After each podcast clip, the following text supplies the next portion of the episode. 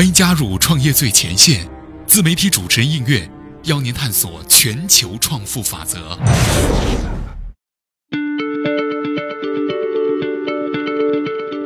各位好，我是应月。近期呢，NASA 推出了一个重磅消息，说啊，能够秒杀一亿个太阳的新能量体被发现了。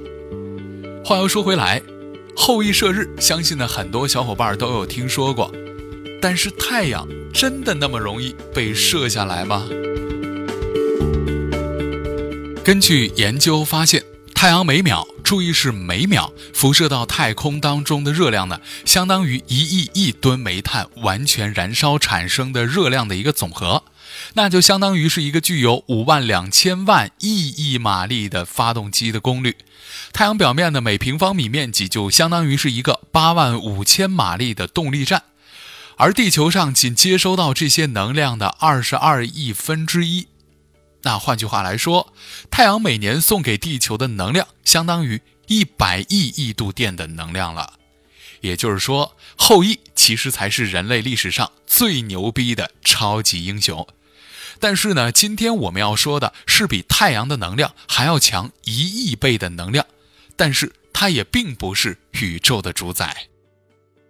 一九八七年二月二十四号，天文学家奥斯卡和天文学家谢尔顿在位于智利的山顶上看到了一颗星星在天空中。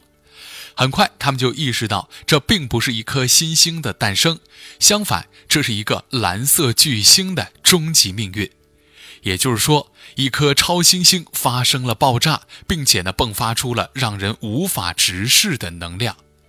那么，大多数的天文学家同意爆炸发生，那是因为恒星的核心的高能燃料过低；而另外的一些人认为，这是因为另一颗恒星合并的蓝色超级巨星发生了爆炸。反正不管是因为什么吧，这颗超新星呢，在自身的重力下产生了爆炸，并且呢，迸发出了有着相当于一亿倍太阳的能量。那现在呢，我们就把它称为 Supernova 1987A 或者 SN 1987A。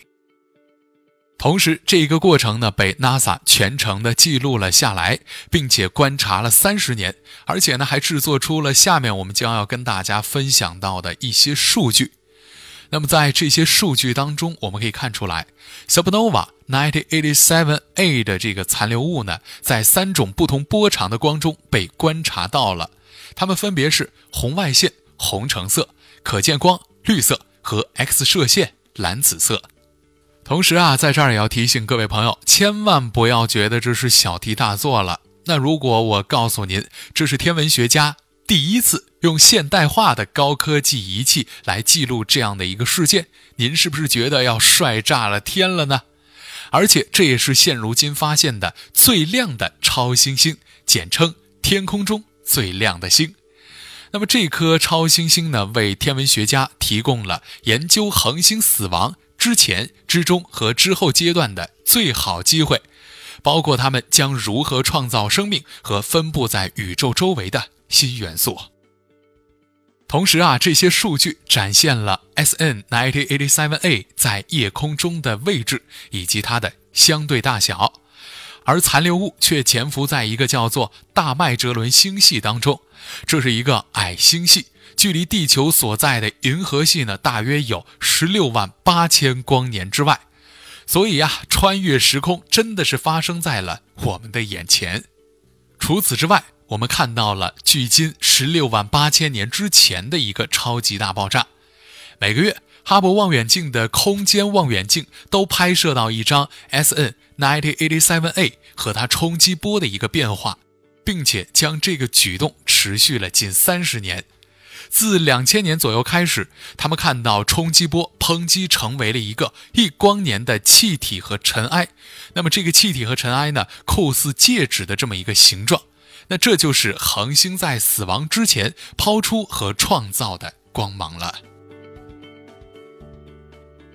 其实啊，这些呢都是为了告诉我们一个道理：宇宙当中存在着很多未知的领域，那我们人类也仅仅是尘埃当中的尘埃了，而且还有那么多未知去等着我们探索和发现。